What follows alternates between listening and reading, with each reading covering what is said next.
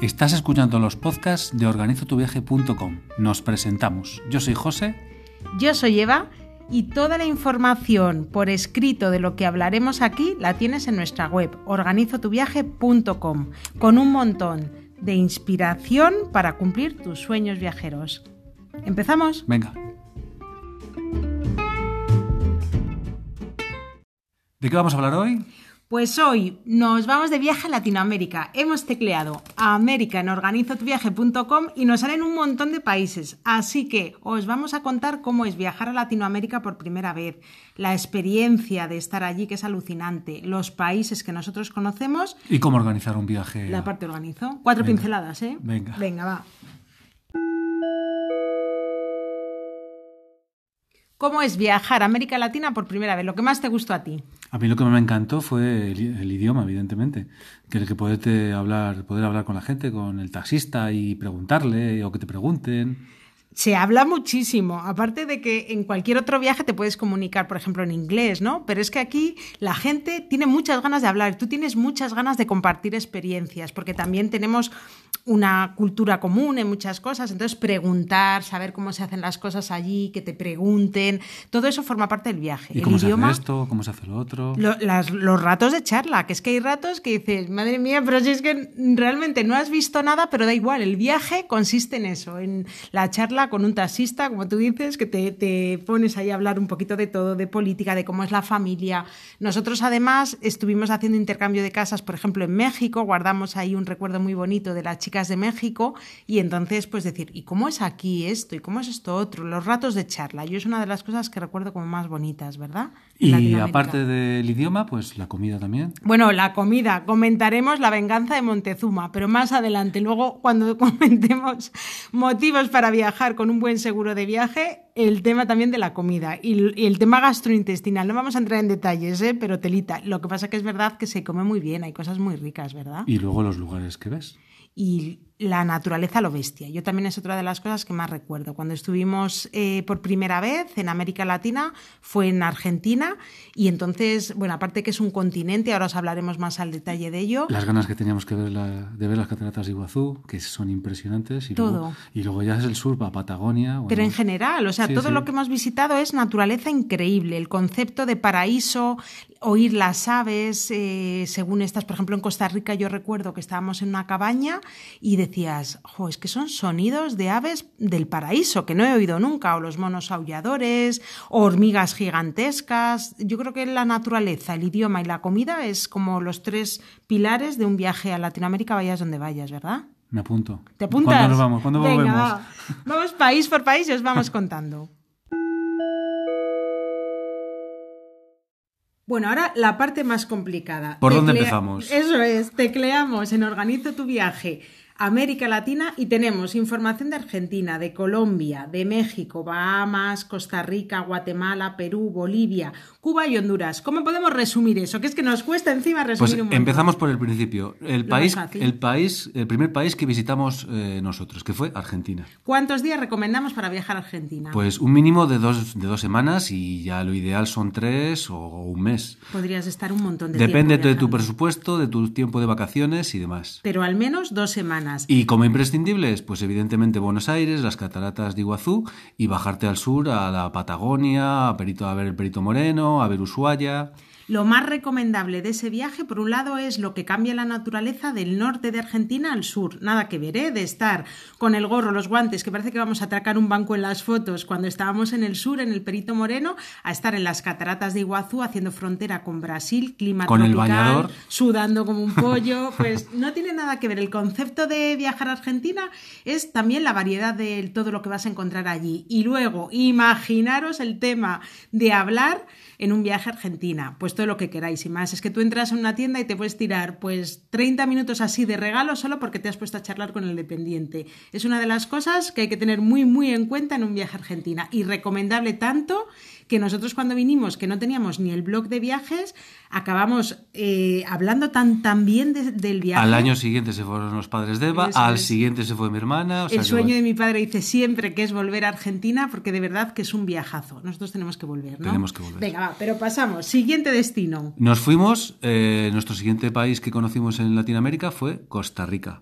Un país perfecto para alquilar un coche y recorrértelo de punta a punta. ¿Tiempo? Pues lo mismo. Mínimo 10 eh, días, dos semanas. ¿Qué vas a encontrar en Costa Rica? Naturaleza también increíble. Es un país pequeñito pero con una diversidad que alucinas. Y ahí, cuando antes en la introducción os decía lo que son los sonidos de las aves, yo es una cosa que recuerdo. O sea, Costa Rica lo recuerdo en color verde, de selva, de todo también tropical, muy diverso, muy distinto desde la costa del Caribe a luego, por ejemplo, la zona de Monteverde, que está en lo alto, que es montaña, así más fresquete por las tardes, la bruma. Ambas costas que son totalmente diferentes que dices tú, el Caribe, y al otro lado tienes Manuel Antonio, que bueno, que cambia totalmente, que son playas también muy bonitas, pero que bueno, que la gente cambia. Fue la primera vez que estuvimos en Tortuguero para ver desovar tortugas, que vimos un colibrí, que ves un cocodrilo a lo lejos haciendo una ruta por el río, naturaleza. Yo lo, bueno, cuando paramos en el río Tórtoles, desde arriba, desde el puente. Que había un montón de cocodrilos durmiendo. Todos los cocodrilos ahí, entonces lo ves por primera vez en su hábitat, toda esa fauna tropical, y si os gusta la naturaleza, apuntadlo Así que ahí alquílate un 4x4 y a recorrer Costa Rica. Además es un viaje que se puede hacer perfectamente por tu cuenta, ¿eh? Siempre con, con, el seguro de viaje, que nosotros ya os contaremos que tuvimos que hacer uso allí también, pero ah, que te puedes mover libremente. Sí, sin ningún problema. La ranita, ¿también te acuerdas? La Spider, que era como, como Spiderman con las... Tenía las piernas azules y el cuerpo rojo al revés. Diminuta, como si fuese un poco menos... Pero era venenosa, era peligrosa, o sea que no te, no te podías... Sí, así que naturaleza lo bestia en Costa Rica. Esa es la recomendación. Siguiente destino. Ahí, nuestro tercer país que visitamos en Latinoamérica fue el inicio de la vuelta al mundo. Llegamos a Perú. Perú. Perú pasa un poquito como Argentina, es un país muy grande, con mucha diversidad y a ver, eh, ¿cuánto tiempo mínimo? Bueno, nosotros tuvimos mes y medio, pero evidentemente no vais a, no vais a estar mes y medio. Bueno, sí. O sí, bueno, quien quiera estar mes y medio o dos meses. Claro. Es que ahí, ahí, la pega, es que la pega entre comillas, que si vas a Cuzco para ver el Machu Picchu, eh, Cuzco, se, ver la ciudad de Cuzco te llevará dos o tres días, pero luego tienes excursiones alucinantes eh, por, los alrededores de Cuzco o cerca de Cuzco que te pueden llevar otros tres días. O sea que es que yo ahí recomendaría a Cuzco aclimatarte bien a la, altitud y estar al menos una semana. Y luego recorrer pues más cositas, por ejemplo, irte a, Nazca, a las líneas de Nazca, irte a Puno. de Nazca es alucinante, ¿eh?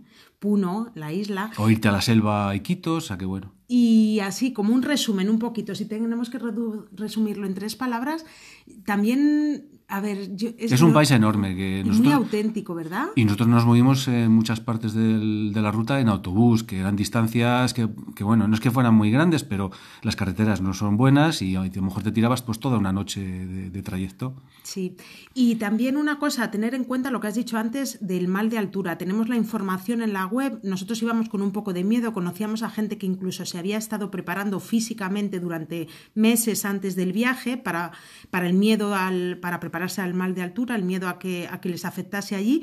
Y en nuestro caso fue muy sencillo. Nuestro secreto fue eso es. El primer día, Eso, eso. El primer día descansar apenas hacer nada, porque es que el primer día eh, en nuestro alojamiento había que subir unas escaleras y es que no podía subir con las maletas. Y nada, pues descansar el primer día, tomarte las infusiones de hoja de coca y luego irte a la tienda y comprar una, una bolsita de hojas de coca y masticar. Ese fue el secreto. Bueno, el secreto, no compramos ninguna pastillas, y en Cuzco, como estuvimos varios días... No somos deportistas de élite, ni grandes deportistas, ni nos estuvimos preparando específicamente y luego hicimos Y luego hicimos una excursión alucinante a la montaña de Siete Colores, que estás a 5.200 metros. Y o ¿eh? Y, estuvimos horas caminando, porque te ofrecían la opción de coger un caballo que te llevase a la cima. La montaña de Siete Colores, que lo podéis ver también en la web, es una montaña que la tierra hace distintos colores, entonces le llaman también la montaña arcoíris. Y es muy curioso porque se ha descubierto recientemente con el cambio climático. Cuando llegó, se deshizo la nieve, apareció ese paisaje y ahora es un destino pues muy turístico, pero es muy chulo porque vas llegando a, la montaña. Los paisajes son 5 kilómetros de montaña, de subida. ¿Solo cinco? Son 5 kilómetros. me parecieron mucho más, te digo. Y son paisajes alucinantes, ¿eh? son paisajes preciosos y luego aparte rodeado de llamas. Yo veo, mira, vamos a hacer una cosa, dejamos Perú para otro podcast específico, igual que hemos dicho con Japón y con China, porque merece su propio podcast. ¿eh? Resumen así de lo que supone el viaje, pues es una mezcla entre la cultura también inca y mm, Naturaleza, yo creo que más que nada también no sé, es muy tranquilo, es un viaje que vienes como muy, muy tranquilo, ¿verdad? Bueno, la gastronomía es alucinante. La es una pasada. La gente es súper maja y bueno, y al final es el ir conociendo... Muy entrañable. Yo la palabra creo que es entrañable, Perú. Recomendable, de verdad, en mayúsculas. Nosotros, bueno, lo de siempre, tendremos que volver. Tendremos que volver. Venga, siguiente destino. Pues de Perú nos fuimos a Colombia. Ostras, Colombia fue de casualidad, ¿eh? no lo teníamos previsto en la vuelta al mundo y fue precisamente en Cuzco un español que estaba viviendo allí, por eso cuando decimos Perú, si Perú puedes quedarte a vivir, como le pasó. Y, entonces nos dijo, oye, ya que estáis aquí, ¿no vais a ir a San Andrés, que es una isla de Colombia, que es el paraíso, está en el Caribe, tal? Nos habló ver Cartagena de Indias. Imaginaros, metemos ahí en Google, empezamos a ver fotos y decimos... Bueno, es que San Andrés no está cerca de Colombia del continente, es que es una islita que está enfrente de Nicaragua, o sea que hay que coger un avión y hacer unas cuantas horas. Pero claro, pertenece a Colombia y es un paraíso dentro del Caribe. Y entonces así fue como decidimos el viaje a Colombia. Visitamos Cartagena de Indias, que es increíble. Es, lo que pasa que es como lo más turístico, ¿eh? está muy preparado para el turismo, pero es muy bonito. Habréis visto posiblemente en Instagram un montón de fotos porque es una ciudad muy fotogénica. Muy colorida. muy colorida, hasta las casas son de colores, es muy agradable. Una ciudad colonial de muchos colores y bueno, preciosa. Recuerda mucho a Andalucía, ¿eh? lo que pasa que en Andalucía las casas son blancas y aquí son coloridas. Pero aparte luego estuvimos también en Medellín, que teníamos como un poco de miedo y y bueno, bien, tuvimos las precauciones básicas. Bueno, y el Parque Tayrona, en Santa Marta. Y luego... Eh, impresionante. Muy chulo, Una de las selvas... Y San Andrés. Y, San Andrés, luego fuimos a San Andrés. Hicimos una ruta cafetera también de un día, vamos así, una, una escapada, y al final estuvimos... ¿Cuántos? Estuvimos cerca de tres semanas por Colombia. ¿Cuánto recomendamos mínimo? Y nos pues quedó por ver, ¿eh? Todo el eje cafetero. Puedes ir dos semanas, puede, en dos semanas sí que puedes ver cositas, o sea que bueno, puede ser un viaje para sí, pero al menos tres semanas. Nosotros hubo parte que Guatapé también, que es una piedra así muy grande y desde lo alto se ve, se ve bueno, pues todo el estuario, el agua, las vistas son impresionantes. color, un agua así color azul turquesa. Sí, tenemos las fotos en Instagram. Mínimo tres semanas, Colombia. Siguiente destino. Después nos fuimos a dónde? A Guatemala es que yo no me acuerdo, si no sigues tú la ruta, yo ya imposible. ¿eh? En Guatemala hicimos el voluntariado del que os hablamos en el podcast de viajes de voluntariado. Tenemos pendiente, como os dijimos, volver. Entonces, una vez que, que terminamos la labor en la escuelita y luego con la erupción del volcán, nos dedicamos a recorrer el país. Eh, si hay que resumirlo, yo digo, vamos, para mí el más auténtico de todos los países de Latinoamérica donde hemos visitado, que hemos visitado. las mujeres siguen vistiendo con las ropas tradicionales hechas a mano, bordadas por ellas. Es eh, similar a México, pero mucho menos turístico. Tiene todavía mucho, la gente es encantadora, tiene mucho que, desarrollarse en ese sentido turístico, pero tiene mucho que ver también. Y es un país pequeñito, ¿eh? Que puedes visitar. Sí, es un país pequeñito que te tienes que mover ver en furgonetas colectivas de para turistas, que las distancias son cortas, pero las horas que te tiras ahí metidos son eternas pero bueno, es un país muy chulo, es también de mucha naturaleza. Como, muy auténtico. Como Semu Champey. Sí, una vez que has viajado un poquito por Latinoamérica, si buscas algo muy distinto, sin dudarlo. Por ejemplo, México y Guatemala son muy diferentes. Y Guatemala tiene, eh, no es tan conocido, ¿eh? tiene un punto viajero ahí. El lago Atitlán. Muy, muy, muy, muy bonito. Y la gente también, muy honesta, muy encantadores. Muy, muy ¿Y qué más sitios vimos en Guatemala? Madre de Dios, casi cambiamos de destino. No, Guatemala que vimos, el lago Atitlán, también yo lo recuerdo. O sea, Antigua Guatemala, luego nos fuimos a Semuchampey. Días de paz, total, muy tranquilo y naturaleza. Y lo que hicimos desde Guatemala fue cruzar a México, también por tierra, a dirección San Cristóbal de las Casas. En México, ¿cuánto tiempo en México? A ver. pues lo mismo, te puedes tirar mínimo dos semanas o te puedes tirar un mes. Depende de las ganas y el presupuesto lugares que ver en México que no sean así tan lo típico Cancún, ¿no? Nosotros estuvimos en Valladolid, México, teníamos mucha ilusión de visitarlo porque somos de Valladolid, España. No tiene nada que ver, imaginaros la ciudad, es una ciudad colonial, muy bonita también, pero lo más guay que tiene aparte de la ciudad es que está rodeada de cenotes. Cenotes son como piscinas naturales. Son cuevas subterráneas con, agua dulce. Bueno, puede haber cenotes abiertos y cenotes cerrados. ¿eh? La laguna de Bacalar, que es otro destino que os recomendamos porque es precioso, es una laguna de agua turquesa, pero turquesa intenso.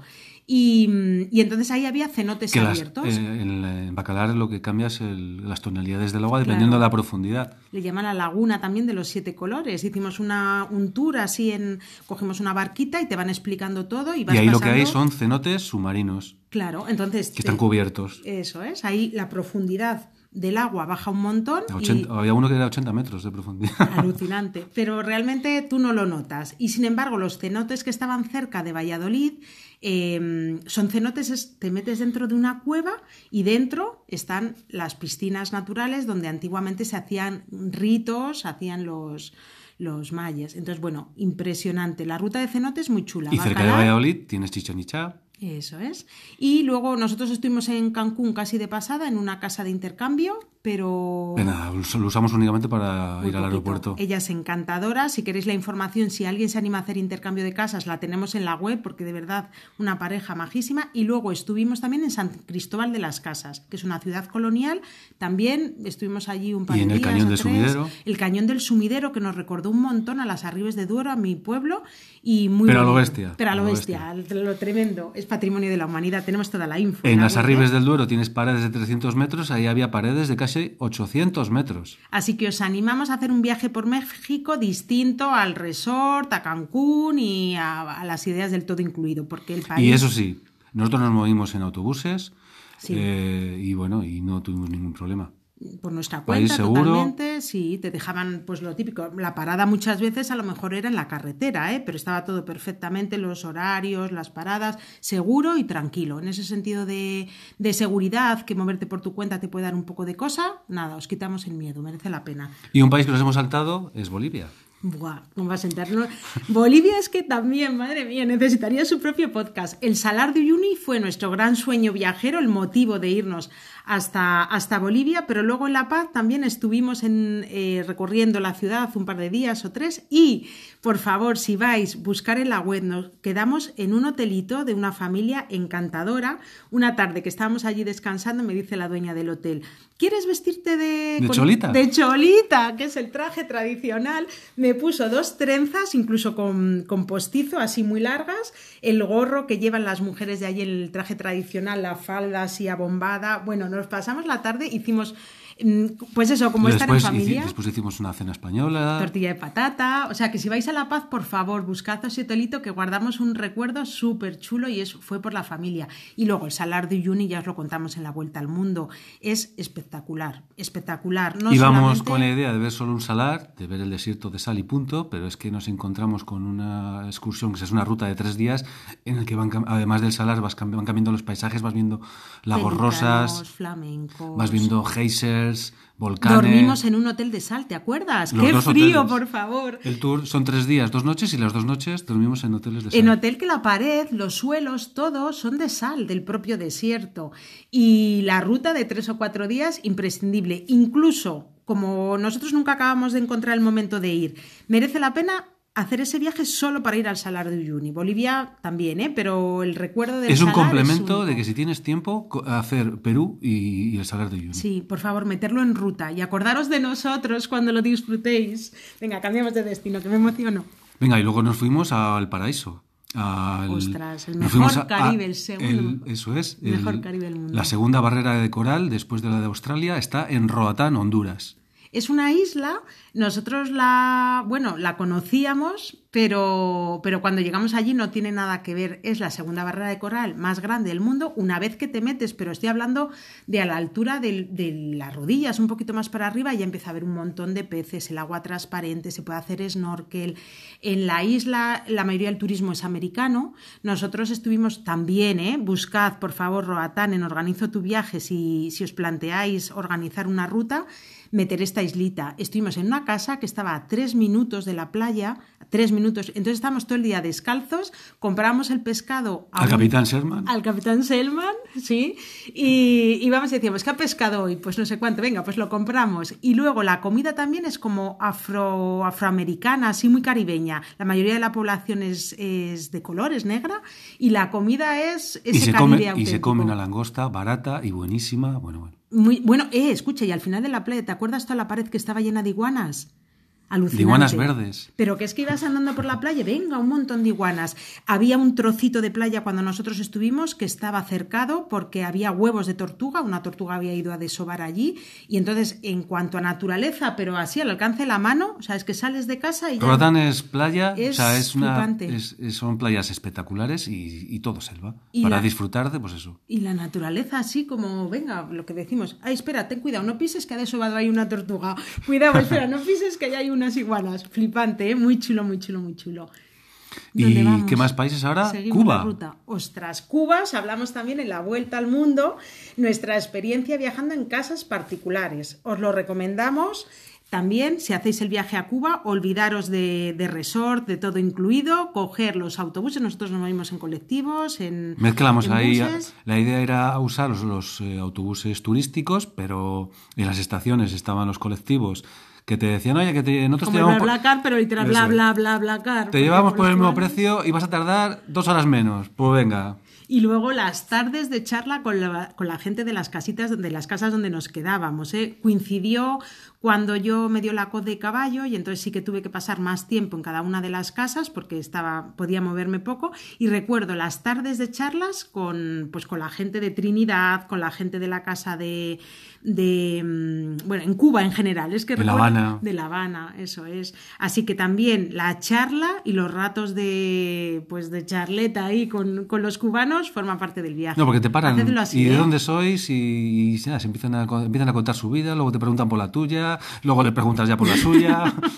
por la de su primo, por la de su hermano, es muy fácil. Y luego te dicen, ¿y qué vas a hacer esta noche? Pues vente aquí a la fiesta. Eh, en la plaza, claro, que además mucha fiesta muchas veces se hace al aire libre en las plazas de los pueblos. Oye, en la plaza y, entonces sí, sí, la cultura cubana hay que vivirla desde las casas de particulares. Os lo recomendamos si vais a... Y moverte en autobuses o en colectivos, que es seguro y es otra experiencia totalmente. Y luego otra cosa, no penséis solo en Cuba como playas, ¿eh? que luego toda la zona, por ejemplo, de Trinidad y así, luego también pues hacen Hay muchas selvas, hacen rutas a caballo. Sí, es muy diverso, ¿eh? no penséis solamente en playas. Siguiente destino, ¿dónde nos vamos? Pues en Cuba, no hemos dicho cuánto tiempo, mínimo. Eh, pues mínimo, pues también lo mismo, dos semanas. Al menos. Y en Roatán, bueno, imaginaros estar en el paraíso, hombre, por lo menos una semana en el paraíso, ¿no? Y con esto terminamos todos los países que nosotros hemos visitado en Latinoamérica. Nos queda todavía Brasil, nos queda volver a Argentina. Ecuador. Ecuador. Bueno, nos queda mucho. Pero también nos decimos que donde hemos estado volveríamos ahora mismo. Lo que tendremos que hacer será preparar la maleta, ¿no? Venga. Venga, va.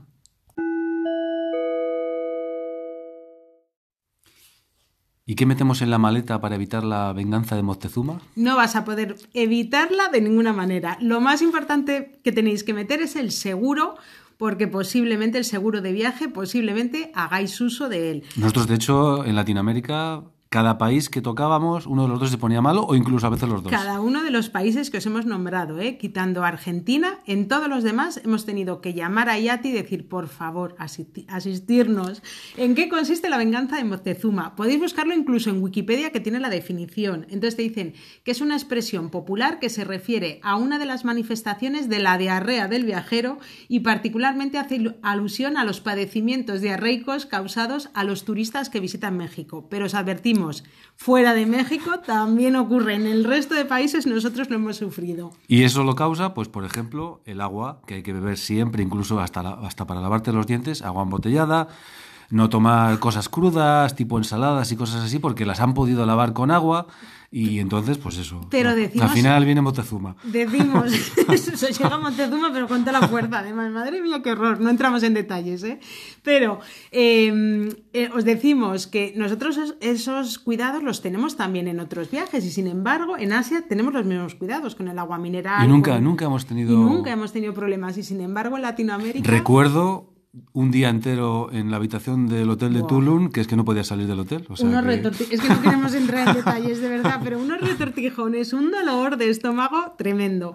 Os recordamos que IATI es patrocinador de estos podcast viajeros, que tenéis un 5% de descuento si lo reserváis a través de nuestra web de organizotuviaje.com y siempre os contamos datos prácticos de cómo nosotros hemos tenido que hacer uso del seguro. En este caso, lo que decimos, no vamos a explicarnos demasiado, pero, eh, por ejemplo, antibiótico, eh, varias veces eh, que hemos tenido que llamar no, al médico. Allí era la solución, allí venía el médico, te miraba y al final te daba antibiótico. Sí, no, porque mucho mejor que tomar los antidiarreicos que tú puedas llevar en el botiquín, que también es recomendable llevarlos, pero... Pero no llevéis antibiótico, llamar al médico que te vea y que te lo recete él, porque también los, medicamentos están incluidos en el seguro de viaje y, es mejor que, pues eso, que te lo solucione él, no que lo soluciones tú y que te puedas equivocar. Y que efectivamente a lo mejor tú piensas que es algo que tienes bajo control y no lo tienes. Entonces siempre lo mejor es pasar por el médico. En nuestro caso os podemos contar todo tipo de soluciones que nos dio ti desde enviar el, el médico a la habitación del hotel porque no podíamos ni movernos,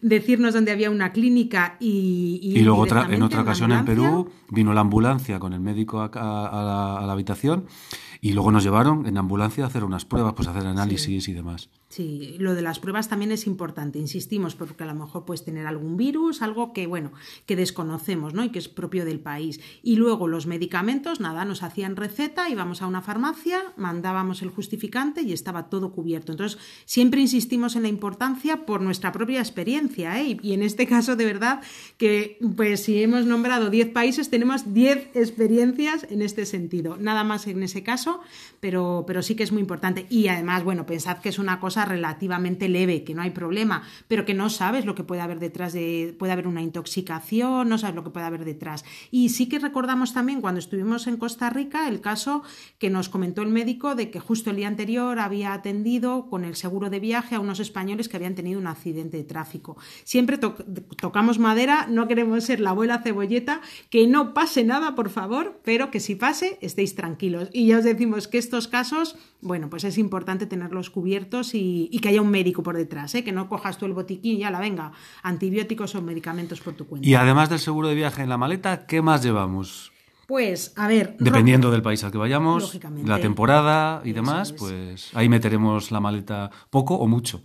En el caso de Argentina, claro, fuimos con una maleta completa, porque de llevar guantes, gorro, ropa de mucho abrigo, al bañador fuertes, eso es, a llevar un bikini. Muy importante siempre también antimosquitos, manga larga, ropa de algodón para los climas tropicales y nosotros en nuestro caso, la verdad, mira, no es por nada, ¿eh? pero vamos a hacer una pequeña crítica. Cuando vemos fotos en redes sociales de gente que va con el short, con el top, en plena selva, pues hombre, la lógica es que... Y que dice que le ha picado muchos mosquitos. Y que le han picado muchos mosquitos. Digo, alma mía, ¿cómo te van a picar los mosquitos? Alma cándida, pero si es que eres carne de cañón, literalmente. Entonces llevad ropa de manga larga en clima... Porque lo normal es que no te pase nada, que bueno no te puedo pero es que tenemos una amiga que, por ejemplo, que le picó un mosquito, que eso es una, una ocasión, una, una de, un, entre un millón, que tenía, el mosquito tenía zika y dengue. O Insistimos, no queremos meter miedo, pero son cosas que pasan Pero hombre, hay que protegerse. Cuando, cuando empieza a anochecer y al amanecer, que es cuando los mosquitos están más activos, pues Simplemente eh, ir con manga larga, pantalón largo y demás. Ya está, básicas. Y además no pasas más calor. Si llevas una ropa que es de algodón y transpira bien, pues no hay ningún problema. Y siempre también algo que os decimos es comprad en los mercados locales. La mejor ropa, la mejor adaptada es la ropa local, está claro. Eh, concretamente yo de México, bueno, me traje cosas súper bonitas, bordadas, luego en cada país tienen su la ropa típica. O sea que llenaste la maleta en México. ¿te acuerdas? Bueno, todavía lo tengo por ahí, qué bonita, qué ropa más chula. Eso también, ¿eh? Dejar ropa para los mercadillos locales. Dejar hueco en la maleta para los mercadillos locales. Sí, y en, en Argentina, pues sí, ir y siempre unas botas de montaña, siempre calzado cerrado para cuando se hacen rutas también. Ahí lo ideal es llevar calzado cerrado y luego pues para moverte por playas y demás, pues algo que se pueda mojar, como unas chancletas cerradas o... Claro, pero bueno, es que decir que meter en la maleta para Latinoamérica es muy complejo. Cuando hagamos ya podcast de cada uno de los países iremos centrando más el tiro. En cuanto a requisitos básicos, el botiquín, el seguro médico, por favor, eh, de verdad, y ropa pues preparado para si vais a hacer rutas por la selva, pues tanto zapato cerrado como, como algodón y ya está. Y con esto tenemos hecha la maleta, lo que nos queda ya es marchar otra vez. Venga, ¿cuándo sale el vuelo? ¡Ay, Dios!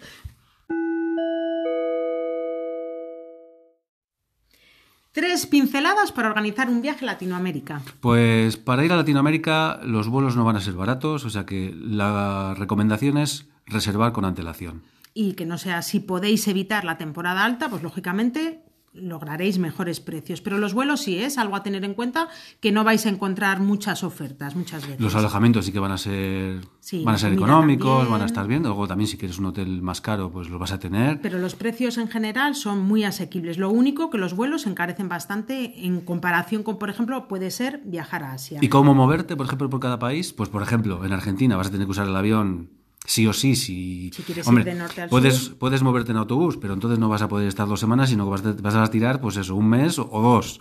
Porque las distancias son enormes. En general, para Latinoamérica os recomendamos utilizar los transportes locales y tener, eh, a ver, nos da rabia tener que decir esto, pero es verdad, buscar agencias locales de confianza, que tengan buenas de confianza, lógicamente no conoces, ¿no? Pero que tengan buenas opiniones en internet o reservar a través de alguna plataforma directamente en la que sepáis que tenéis cancelación gratuita y una gran empresa que responde detrás, porque nuestra experiencia es que las agencias locales en muchos países y en muchos destinos turísticos son poco serias y nos duele tener que decirlo y no son para nada todos los casos. poco serias de que te dejan tirado y que, te dejan tirado, literal. que encima que si vas con el tiempo justo, pues esa excursión no la vas a hacer, porque no te van a ir a recoger o lo que sea. Eh, nosotros hemos vivido varias experiencias, ¿eh? desde que de repente una persona que viene en el autobús, que a lo mejor somos seis pasajeros, se dé cuenta de que se ha olvidado la tarjeta en el último sitio donde estuvo, la tarjeta y la cartera, y te dicen, ah, no, pues no, pues te bajo aquí y ya tú te busques la vida. Y bueno, o que no te vengan a buscar.